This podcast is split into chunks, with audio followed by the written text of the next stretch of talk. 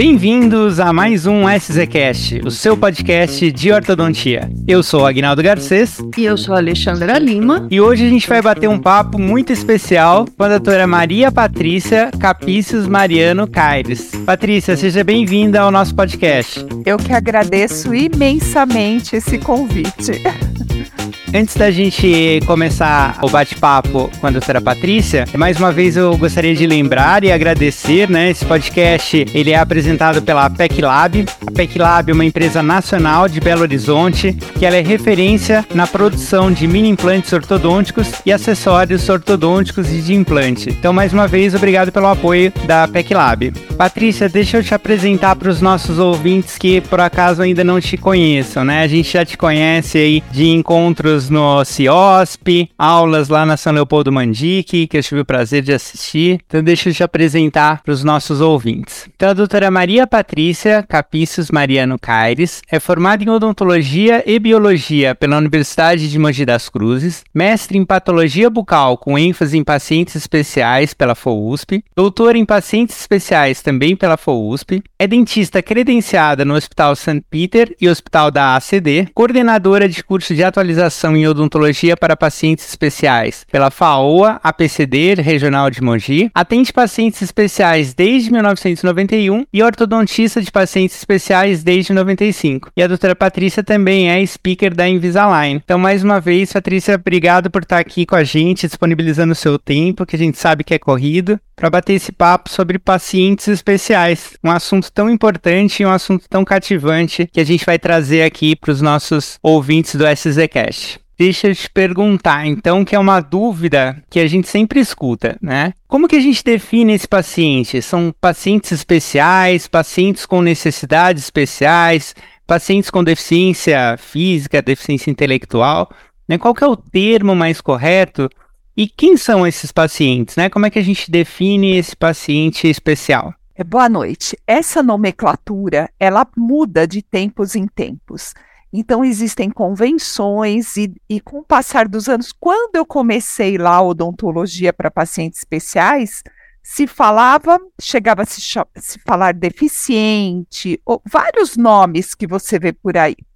Mas hoje em dia, a odontologia, por uma convenção, se aceitou odontologia para pacientes com necessidades especiais. Isso é, todo indivíduo que ele precisa de algum tipo de adaptação quando você está durante o manejo do tratamento odontológico, ou na hora da medicação, ou na hora de nós ortodontistas, na hora de um planejamento ortodôntico.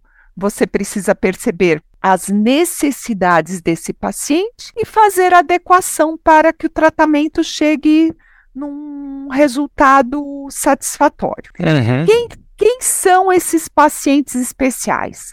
É, é um número tão imenso, uma variedade tão grande que a odontologia organizou uma classificação em nove grupos. E eu, na minha tese de doutorado, descrevi um décimo grupo que é, eu considero um dos mais difíceis, que é o diagnóstico indefinido. Isso é, o paciente chega para você, ele tem muitas queixas, ele tem muitas diferenças, ele tem alteração no comportamento, ele tem vários sinais e sintomas e ele vai de médico em médico e não consegue um diagnóstico final. A partir do momento que você tem um diagnóstico médico do seu paciente, você tem um protocolo a seguir. E enquanto você está nesse limbo de uma falta de, um, de uma certeza do que ele tem, isso são 10% dos pacientes, hein? Lá nos anos 90, lá na USP, a gente chegou a conviver com 60% dos pacientes sem ter um diagnóstico definido. Hoje em dia, com a melhora da genética, nós estamos com. É, as mães vêm com um laudo, normalmente já até com um CID, o que facilita muito. Esses pacientes, quando você tem essa classificação em nove grandes grupos, o primeiro, deficientes intelectuais, que você pode aí trabalhar vários graus. Os deficientes sensoriais, que eu, eu vou dar, eu vou dando exemplos assim dos mais comuns. Então você uhum. tem o, o deficiente visual, auditivo. O terceiro grande grupo são das doenças congênitas, onde a gente tem a síndrome de Down ali como exemplo, chegando uhum. até a pacientes únicos no mundo, que os exames genéticos agora estão, estão conseguindo detectar. Nós temos os autistas, nós temos os deficientes sistêmicos, os com doenças sistêmicas importantes, como diabéticos, cardiopatas. Nós temos também os imunodeprimidos, isso é, pacientes com sequelas ou em tratamento de câncer. Nós, é, dentro desse grupo, ainda nós temos os transplantados, o outro grupo importante são das doenças psiquiátricas que crescem a cada, a cada instante no nosso mundo moderno. Deficientes físicos, que são os pacientes com sequelas de acidente automobilístico, por exemplo, eh, sequelas de, após um AVC, pa, com paralisia cerebral. Os uhum. infectocontagiosos, que lá nos anos 90 a gente chamava de aidético. Chegava lá na USP, a gente não sabia nem mesmo como era o contágio. Nós parecíamos astronautas atendendo esses pacientes e que hoje em dia a gente fala, ah, ele é HIV positivo e com os coquetéis eles convivem normalmente. Temos agora as sequelas do, do Covid, né? Essa pandemia uhum. tão recente que agora essa semana foi foi decretada pela Organização Mundial de Saúde o fim da pandemia, mas que o Covid ainda está por aí, né? E muitas sequelas bucais, desde gengivite até periodontite, e que a ortodontia precisa estar atuando ali, melhorando a oclusão para minimizar esses efeitos da periodontite grave, né? Sim, com certeza. E Patrícia, para eu começar a atender esses pacientes especiais, né, com necessidades especiais, quais as etapas que eu tenho que começar a planejar, tanto de consultório como de aprendizado, para eu estar pronta para iniciar esse atendimento? Bom, eu vou fazer um. Como nós estamos entre ortodontistas, eu vou fazer um, um, um paralelo. obrigado, obrigado tá pelo bom. meu título, Patrícia. Quando é que um ortodontista está pronto? Nunca. Nós estudamos sempre, para sempre e cada uhum. vez. Se você ficar, uh, que nem eu, eu que trabalho com os alinhadores, se você ficar 15 dias sem estudar, você já está ultrapassado, né? então Sim, é a atualização é para sempre. Mas vamos voltar na pergunta como vocês, ortodontistas, começaram? Estudando, fazendo curso. Então, primeira coisa, abraçar os cursos, adquirir conhecimento teórico é muito importante. No meu doutorado, uma das conclusões é que 5% apenas dos pacientes especiais precisam de anestesia geral. 95% eles são capazes de absorver um condicionamento psicológico em consultório. E para quê? E, e a minha tese eu estudei mais de 500 pacientes especiais. Então veja bem, como é que você consegue segurar 95% dos pacientes em consultório? Com condicionamento psicológico efetivo e com boa vontade. Eu costumo dizer: não adianta estudar, fazer toda a teoria, estudar, saber tudo, mas não ter boa vontade e amor no que você faz. E também não adianta você falar: ah, a partir de amanhã eu estou atendendo, só que você não tem um embasamento técnico, teórico. Então você também não, não conseguiria. Então, quando você junta conhecimento e boa vontade, 95% desses pacientes aceitaram o, a clínica geral, né, que é um resultado estatístico da, do meu doutorado, e na ortodontia eu acredito que seja bem parecido esse percentual, porque nós estamos lidando com pacientes altamente disciplinados, familiares que já frequentam terapias, já estão acostumados a introduzir novas rotinas e levar bem a sério. Então, na prática, eu não tenho problemas dos meus pacientes até, é, usarem os alinhadores transparentes. E desde 1995, quando eu já colocava aparelho fixo neles, eu não tinha problemas quanto à disciplina desses pacientes. Então, em resumo, Alexandra, vamos começar a estudar. eu tenho, então eu vou dar um exemplo assim até mais prático. Eu tenho, por exemplo, um curso que é um, eu chamo de aulão, para ensinar profilaxia para autistas, porque eu sempre acreditei e acho que os estudos né, científicos comprovam isso, confirmam, que uma boa prevenção é a base de tudo. Então, você, por exemplo, eu adoro pacientes especiais, estou aqui há 32, 33 anos atendendo. Então, é claro que para você começar é como na ortodontia. Você não vai pegar, você termina um curso de orto, você já vai pegar um classe 3, um braque com prognóstico difícil, você vai começar por esse paciente? Não. Você não vai começar ali no, na, no seu curso com alinhamento. Então, assim, este, o paciente especial, odontologia para pacientes especiais segue a mesma linha. Você vai começar com uma profilaxia num paciente mais calmo. Você vai começar estudando, fazendo um curso que dê um embasamento de, de, de procedimentos mais light, né? E até você chegar em casos mais complexos. Isso é automático. Entendi. É, a gente vai subindo um degrau de cada vez. Exatamente. No paciente especial é a mesma coisa. Patrícia, eu estava aqui dando uma olhada no site do IBGE. É, segundo o IBGE, né, 45 milhões de brasileiros se reconhecem como uma pessoa com necessidade especial. É um mercado muito grande, né? Você acha que o ortodontista ainda não reconhece o potencial dessa área? Tem medo, tem preconceito? Por que, que a ortodontia a gente não escuta falar de pacientes especiais? Na verdade, todas as áreas, as pessoas logo de cara, eu brinco assim, que só o termo assim, ah, é um paciente especial, já dá um pavor, né?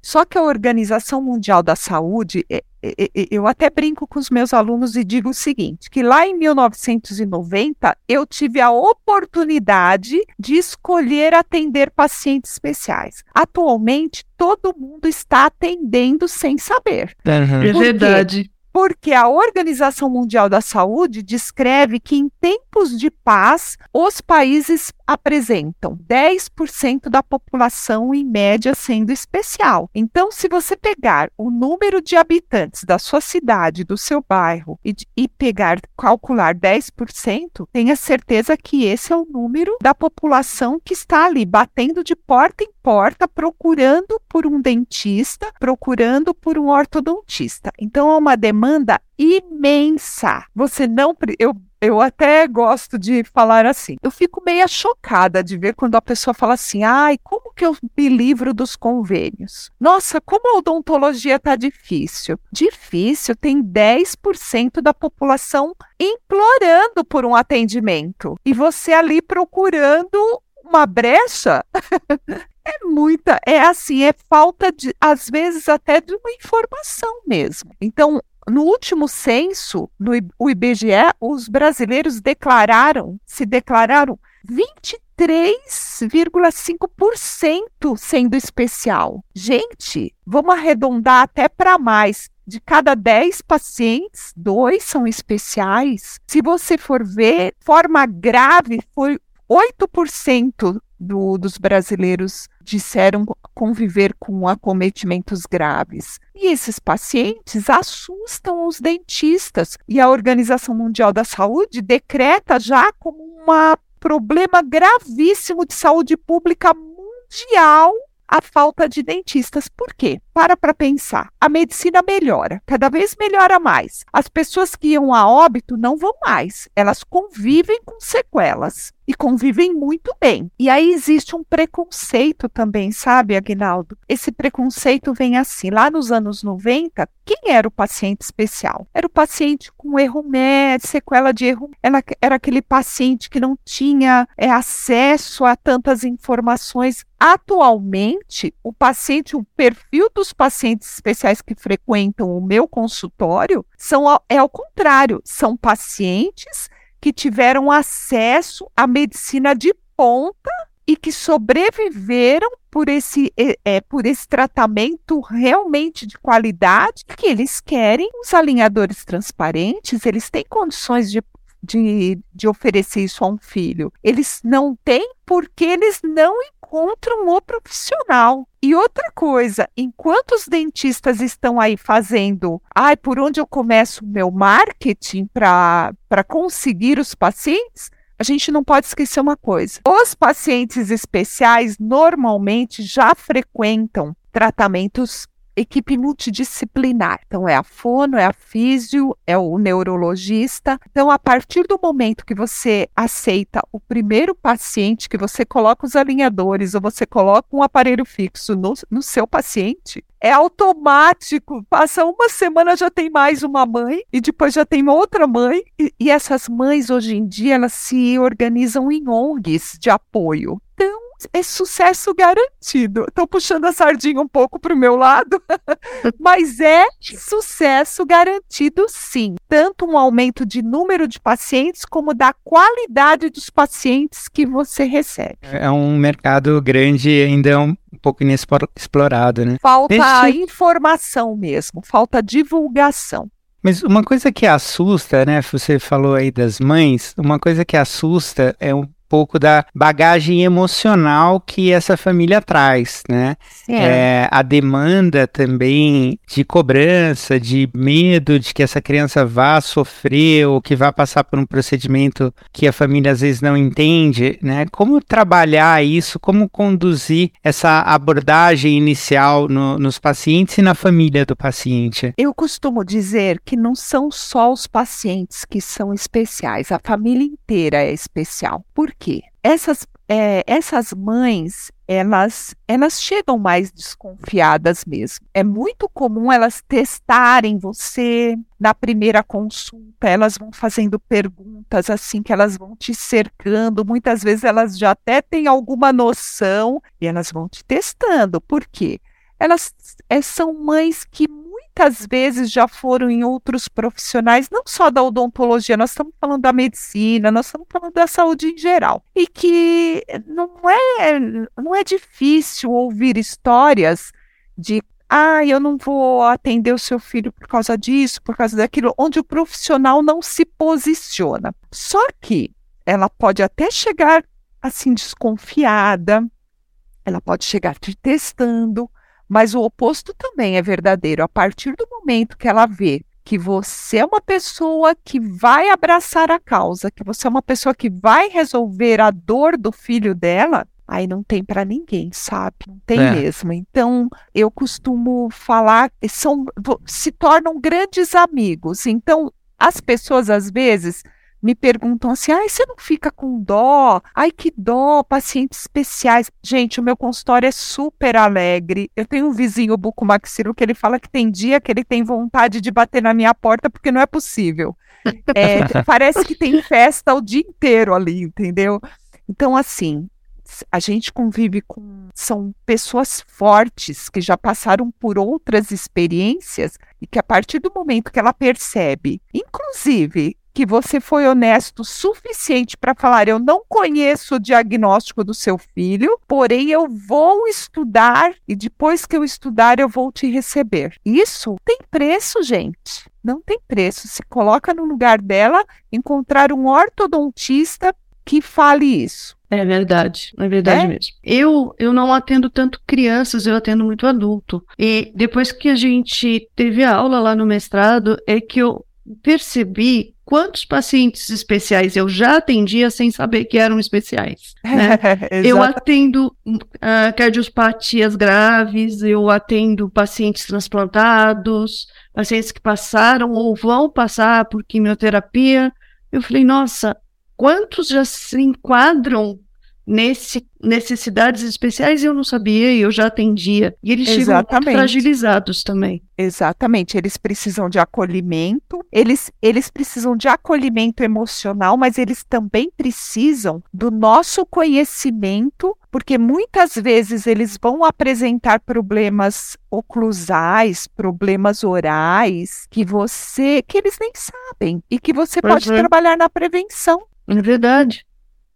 Né? E algumas é, síndromes, algumas é, doenças têm como característica é, maloclusão, né? Deficiências respiratórias. Exatamente. E às vezes nem o médico, o fisioterapeuta está atento a isso. Então acho que o acompanhamento de um dentista e um dentista que saiba identificar o problema, acho que é fundamental também, né? O dentista, a odontologia deve fazer parte da equipe multidisciplinar de um paciente de um paciente especial. Isso é fundamental para melhorar a qualidade de vida dele. Eu já tive, eu gosto muito de contar histórias assim que ilustram mesmo, né? Para a gente não ficar só na teoria mesmo. Eu já tive uma paciente especial lá da USP nos anos 90, que ela era uma paciente considerada psiquiátrica, considerada uma esquizofrênica ela quebrava a casa toda, ela era altamente violenta. Na época existiam os manicômios e a família conseguiu uma internação porque por mais que eles tivessem boa vontade, não dava mais, era até perigoso. Eles acordavam com ela batendo neles. E essa paciente chegou para mim na USP,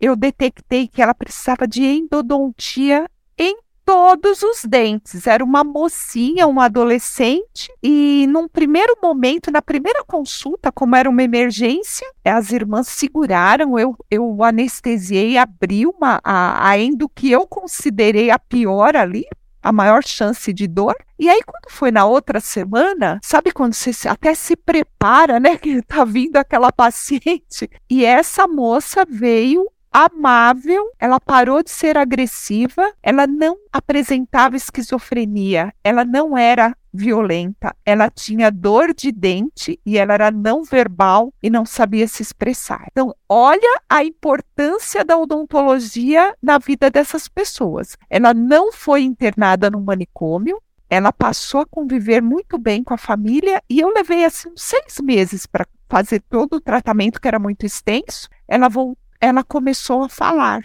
Então, imagine, eu, eu, sempre falo que a empatia é tudo. Colo se coloque no lugar de uma paciente que está com dor de dente e não sabe se expressar. Você também seria agressivo.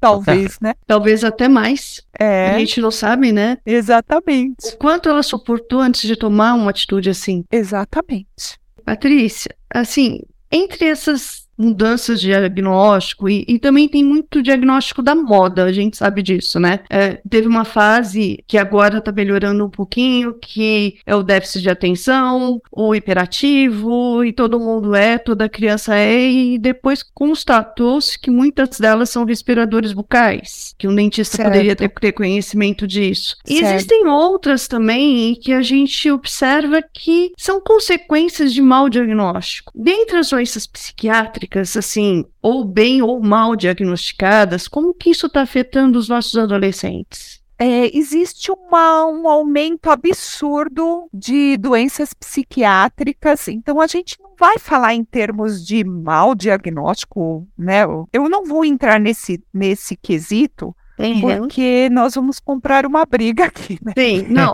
Na verdade, o mau diagnóstico, assim, é, vamos dizer assim, é, talvez uma, uma falha de pesquisar um pouco mais, não, ah, porque foi então, mal, não, eu vou, talvez eu vou, faltou alguma coisa. Eu vou falar o contrário. Nós, dentistas, temos a capacidade não de fechar diagnóstico, mas de encaminhar os nossos pacientes com uma outra visão diante de sinais e sintomas aparentes, tá? Então, ortodontista tem a vantagem vantagem de, de fazer um acompanhamento constante com essas crianças e com esses adolescentes. Então, é muito comum, se nós estivermos preparados com a odontologia para pacientes especiais, se estivermos atualizados, nós podemos mudar o diagnóstico. Lembra do meu grupo lá que eu descrevi no doutorado, diagnóstico indefinido? Sim. O diagnóstico de indefinido muitas vezes é assim: a criança começa, ah, ele é hiperativo. Daí a pouco, ah, ele tem transtorno do espectro autista. Aí fazem outros exames, não, não, acho que ele não tem transtorno do espectro autista, acho que ele tem algum transtorno psiquiátrico. Daí a pouco,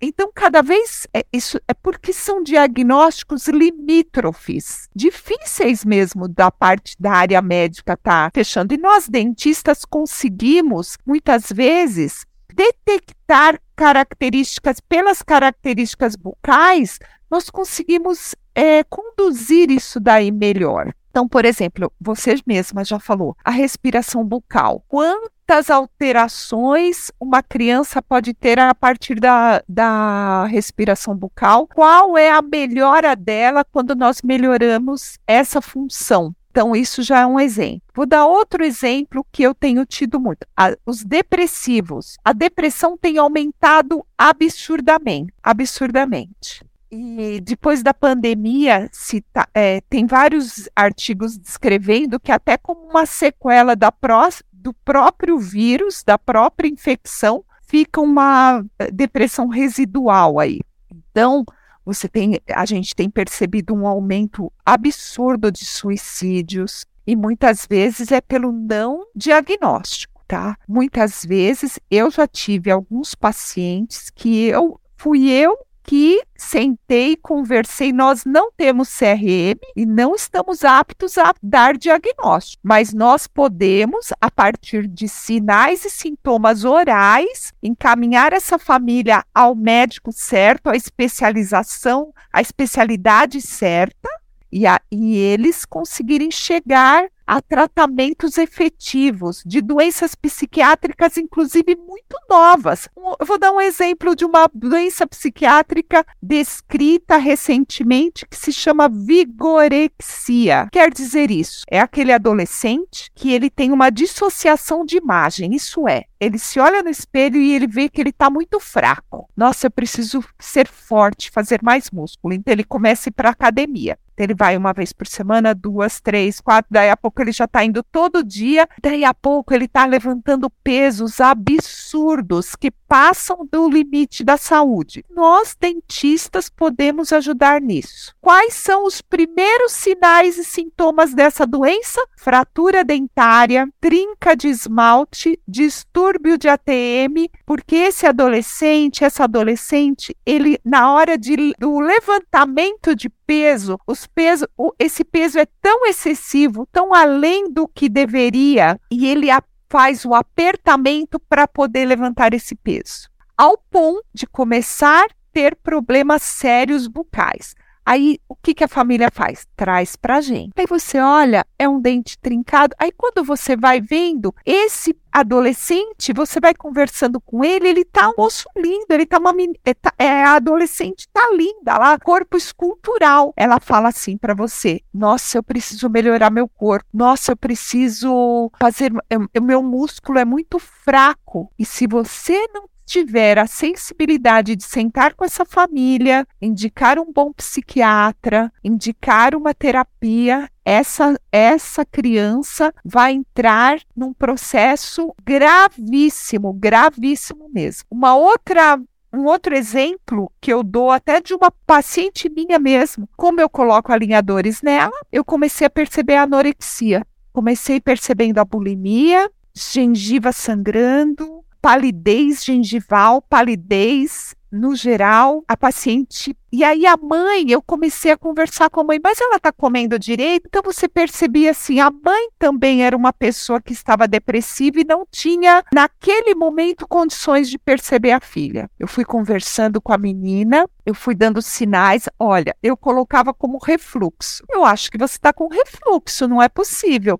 nós vamos encaminhar você para um gastro. E fui colocando de um jeito e colocando metas. Eu não vou entregar todos os seus alinhadores. Eu quero te ver a semana que vem novamente. E essa gengiva tem que estar tá melhor. E eu fui cercando a menina de tal forma, ela não caminhou para uma, uma anorexia, ela parou na bulimia e ela e a gente teve um quadro que foi regredindo. Então, olha a importância do, da nossa postura como um profissional de saúde, não simplesmente como alguém que vai arrumar os dentes e não ver a pessoa como um todo.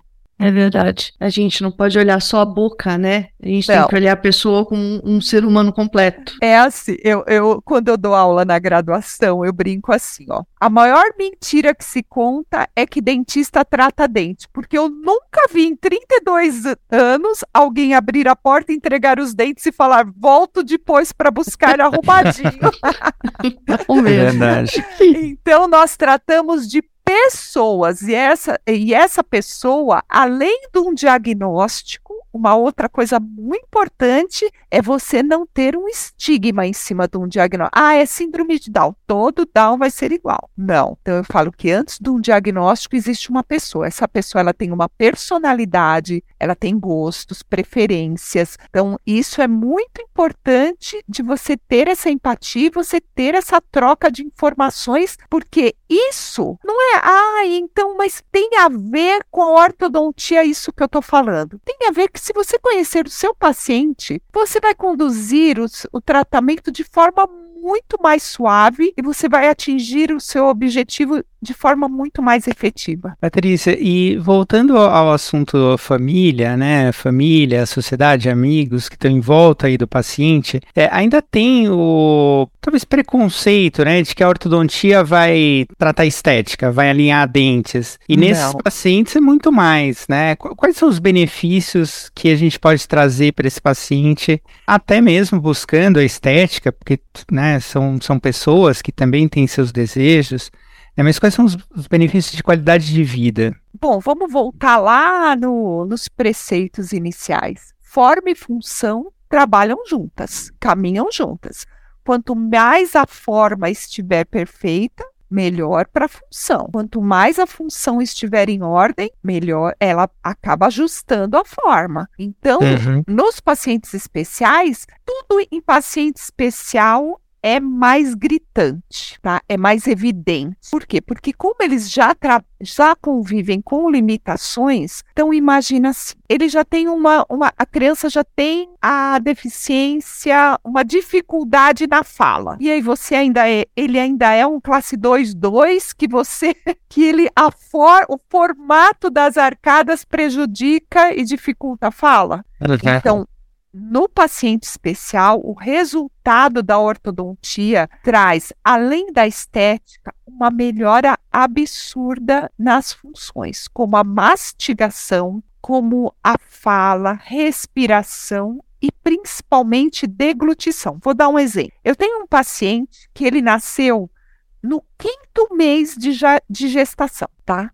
Então imagina, uma gestação de cinco meses. Só que ele estava numa, a mãe estava numa maternidade super com uma medicina de pom. Esse menino foi desenganado ao nascer. Só que hoje ele tem 19 anos, tá? Então essa família vai de porta em porta nos melhores médicos, nos melhores profissionais, e esse menino é claro que ele tem paralisia cerebral. Alguma sequela ficou ali. Quando ele veio para mim, nós colocamos os alinhadores transparentes, qual foi, para você imaginar, eu fiz o escaneamento, mandei para a empresa e veio uma mensagem se eu podia escanear novamente que estava distorcido. E eu mandei o recado: a arcada é assim mesmo. E essa arcada era tão pouco desenvolvida por falta de mastigação, uma vez que ele se alimenta por sonda, pela gastrostomia, então, veja bem, é um paciente que não fala, é um paciente que não mastiga, então a falta de função leva a uma deformidade maior do formato das arcadas. Só que qual foi o que me levou a estudar um caso tão grave como esse? Esse paciente engasgava constantemente com a própria saliva, porque o palato era tão atresiado que não existia a fono não, a fonoaudióloga não conseguia trabalhar a língua. Então colocamos os alinhadores. É claro que a condição com essa família foi, eu sentei e fui muito honesta. O caso é cirúrgico, é óbvio que é cirúrgico. Porém, ele também não pode ir para uma cirurgia, ele não suportaria. Então, aonde nós vamos chegar? O primeiro foco, o primeiro estágio do de, o primeiro degrau a subir nós vamos ampliar essa maxila. Isso eu falei para a mãe. A minha meta é ampliar essa maxila para que a fono melhore a deglutição dele.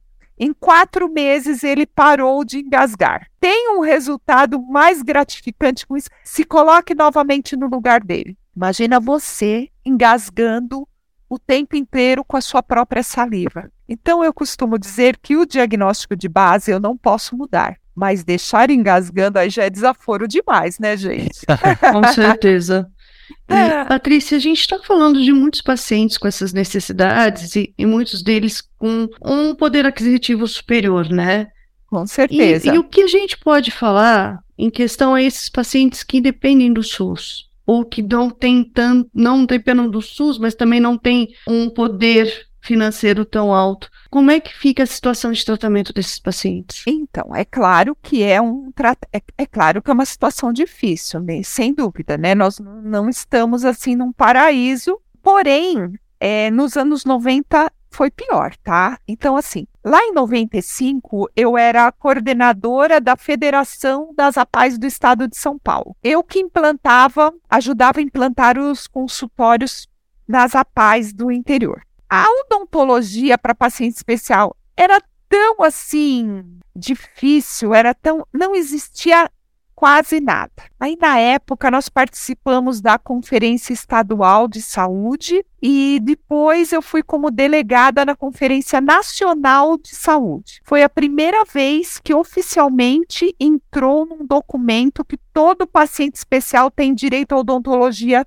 pelo serviço público. E é claro que isso ficou no papel e nós não conseguimos levar adiante. Nós documentamos o que era necessário, mas não conseguimos levar adiante. O que, que aconteceu? Em seguida veio, então, um pouco da história do, do serviço público brasileiro. Em seguida veio a estratégia da família, onde agentes de saúde começaram a ir nas casas e eles iam nas casas e encaminhavam as pessoas para a UBS, para a Unidade Básica de Saúde. E aí começou realmente foi feita uma estatística do tanto de pacientes especiais que existia e que não, não tinha dentista. A partir disso, foi organizado em setor primário as UBSs, foram criados os CELS, que é Centro de Especialidade Odontológica, que a gente considera como um nível secundário, e nesses CELS foram contratados os especialistas em pacientes especiais, e os que não conseguiam ser atendidos nesses céus foram encaminhados para o hospitalar, que é o setor terciário. Então, existe atualmente uma melhor organização. Antes dessa organização do serviço público, o que se conhece, a odontologia para pacientes especiais acontecia principalmente nas ONGs e nas APAES, ACD, instituições organizadas pelos próprios pais, e que hoje em dia ainda funcionam muito bem e recebem essa população. É claro que a demanda é maior do que os serviços disponíveis, é óbvio. Mas já melhorou muito mais do que nos anos 90. Patrícia, e você teve uma experiência na ah. Universidade de Antuérpia, né? Sim. Como que se compara o atendimento lá fora, né, em, em países é, que tem aí um, uma tradição maior em pacientes especiais, né?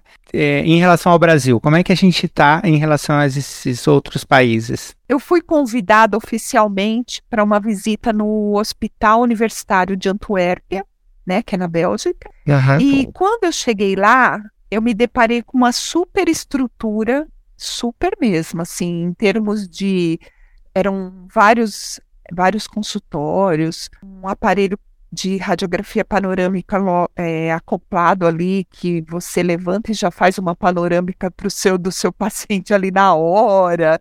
Então, assim, uma super estrutura. Porém, por que, por que é que eu fui convidada?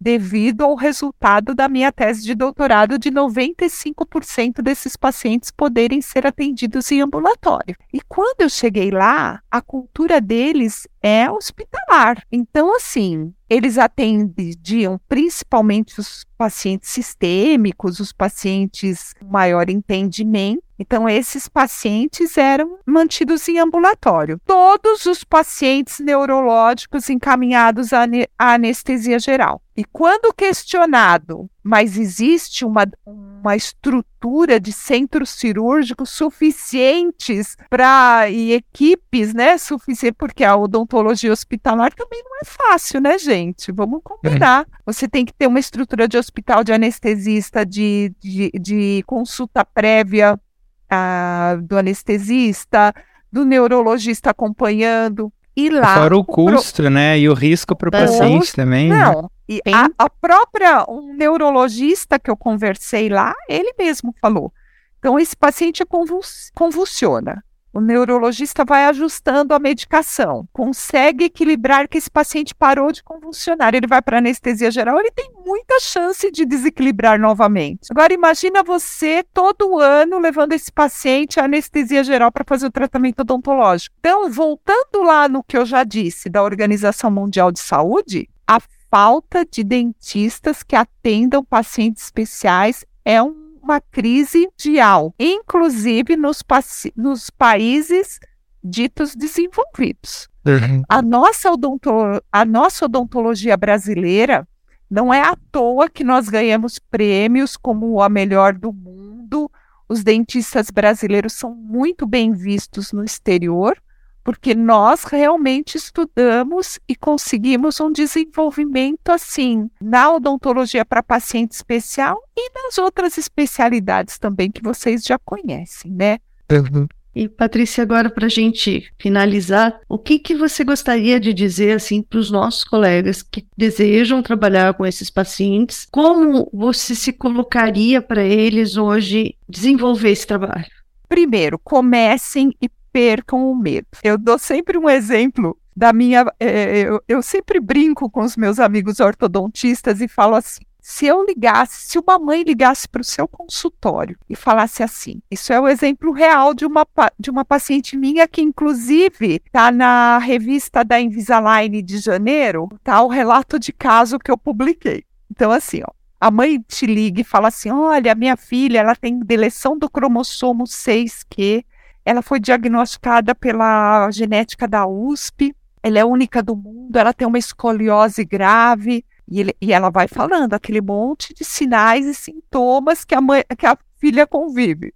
Você, como ortodontista, e ela termina assim: eu quero colocar alinhadores transparentes na minha filha. Você pega esse caso, o que, que você responderia? Eu tenho um amigo que brinca assim, ah, eu daria o telefone da doutora Patrícia. Aí quando ele brinca comigo assim, eu falo assim, que pena, você acabou de perder um caso facílimo que a parte ortodôntica, sabe o que, que é? A genesia de dois laterais. Olha que delícia, gente. Classe 1, com a genesia de. Não é o que todo ortodontista sonha? Olha que delícia. Então, veja bem, você assusta com um diagnóstico de base e não estuda o suficiente para verificar, não recebe essa paciente para verificar o que realmente ela precisa. E perde uma paciente excelente, uma mãe excelente. Essa paciente, ela usa tão bem os alinhadores que de domingo a família está na mesa, terminou de comer, ela emburra, ela fica brava se não levantar da, da mesa, for lá, escovar os dentes e colocar de volta o alinhador. Por que não colocar o meu alinhador e depois voltar para a mesa para conversar? Não é o, uhum. Fala se não é o, o paciente, paciente, que a gente ideal. sonhou. paciente dos sonhos, verdade. Dos sonhos, é muita disciplina envolvida. Então, comecem. Comecem com cursos. Eu vou até aproveitar de novo. Eu tenho curso online de como fazer profilaxia em autista. Eu tenho e-book no Amazon que é só entrar na Amazon, digitar meu nome, que você vai achar lá o e-book. Então, não é uma questão de financeira, de ser um curso caríssimo para você tentar, experimente, faça uma profilaxia, tente fazer para você ver, vai, vá como da horta. Quando eu brinco assim, ó, gente, o mais difícil vocês já fizeram. Nós fizemos odontologia, que vamos combinar que não é uma graduação para é para poucos. É verdade. Você... Depois você fez ortodontia, e aí, na hora de estudar para fazer pequenas adaptações e receber 10% a mais da demanda da sua cidade ou do seu bairro, você fica com receio? Não. Vença essa etapa e seja feliz e tenha muito sucesso, porque eu desejo prosperidade e sucesso para vocês. Legal. Patrícia, é, aproveitando então, eu vou pedir para você deixar os seus contatos, né? Os ouvintes que queiram entrar em contato, saber mais. Né, se você passar para a gente o link, eu coloco também aqui já o link da Amazon com, com e-book. Então, por favor, deixe seus contatos, como é que a gente te acha, né? Redes sociais, onde você achar que, que é mais fácil é, poder tirar uma dúvida ou continuar essa conversa super legal aqui. A rede social que eu mais uso é o Instagram, que tá arroba DRA, né, doutora? Então, DRA Patrícia Capícios. O Capícios é bom colocar no link, né? Que é K-A-P-I-C-I-U-S. então, DRA Patrícia Capícios no Instagram. Eu tenho o site que é www.institutopatriciacapicios.com que lá nós temos o curso de alinhadores para pacientes especiais. Gente, tudo mastigadinho, traduzido, cada, cada grupo, eu, eu coloco lá, nós temos aulas de quase todos os grupos existentes, porque eu atendo os 10 grupos de pacientes especiais e cada qual tem as suas adaptações, tanto para na hora do planejamento, na hora do clean check, na hora da revisão do seu clean check, falamos é, na hora de. Porque, na verdade, vamos combinar, né? A ortodontia não mudou em nada, gente. Você vai pegar o paciente, você vai fazer um planejamento ortodôntico, você vai verificar as características dele, que vai mudar a partir do momento. Aonde entra a odontologia digital? É a ferramenta que você vai usar.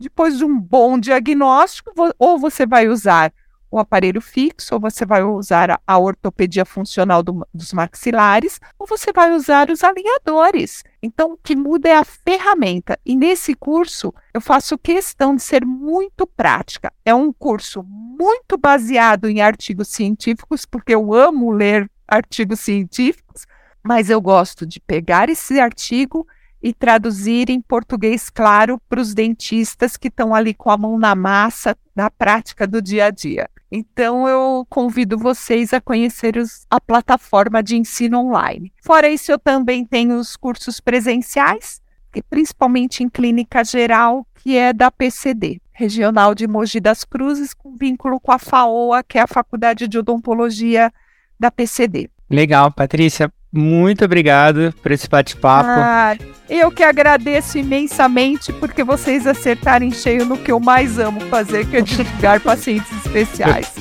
ah, e a gente agradece muito estar tá participando aqui, trazendo essa informação para as pessoas e acho que até muito desconhecida, né? E eu falo isso por experiência própria, né? É, eu só posso te agradecer muito por estar aqui. Obrigada. Bom, mais uma vez, obrigado. E a gente não pode deixar de agradecer a 12K, que gentilmente edita o nosso podcast. Então, muito obrigado ao Pedro pela edição. Mais uma vez, obrigado pela PEC Lab, pelo apoio ao SZCast. Espero que vocês tenham gostado do assunto e até a próxima. Tchau, tchau.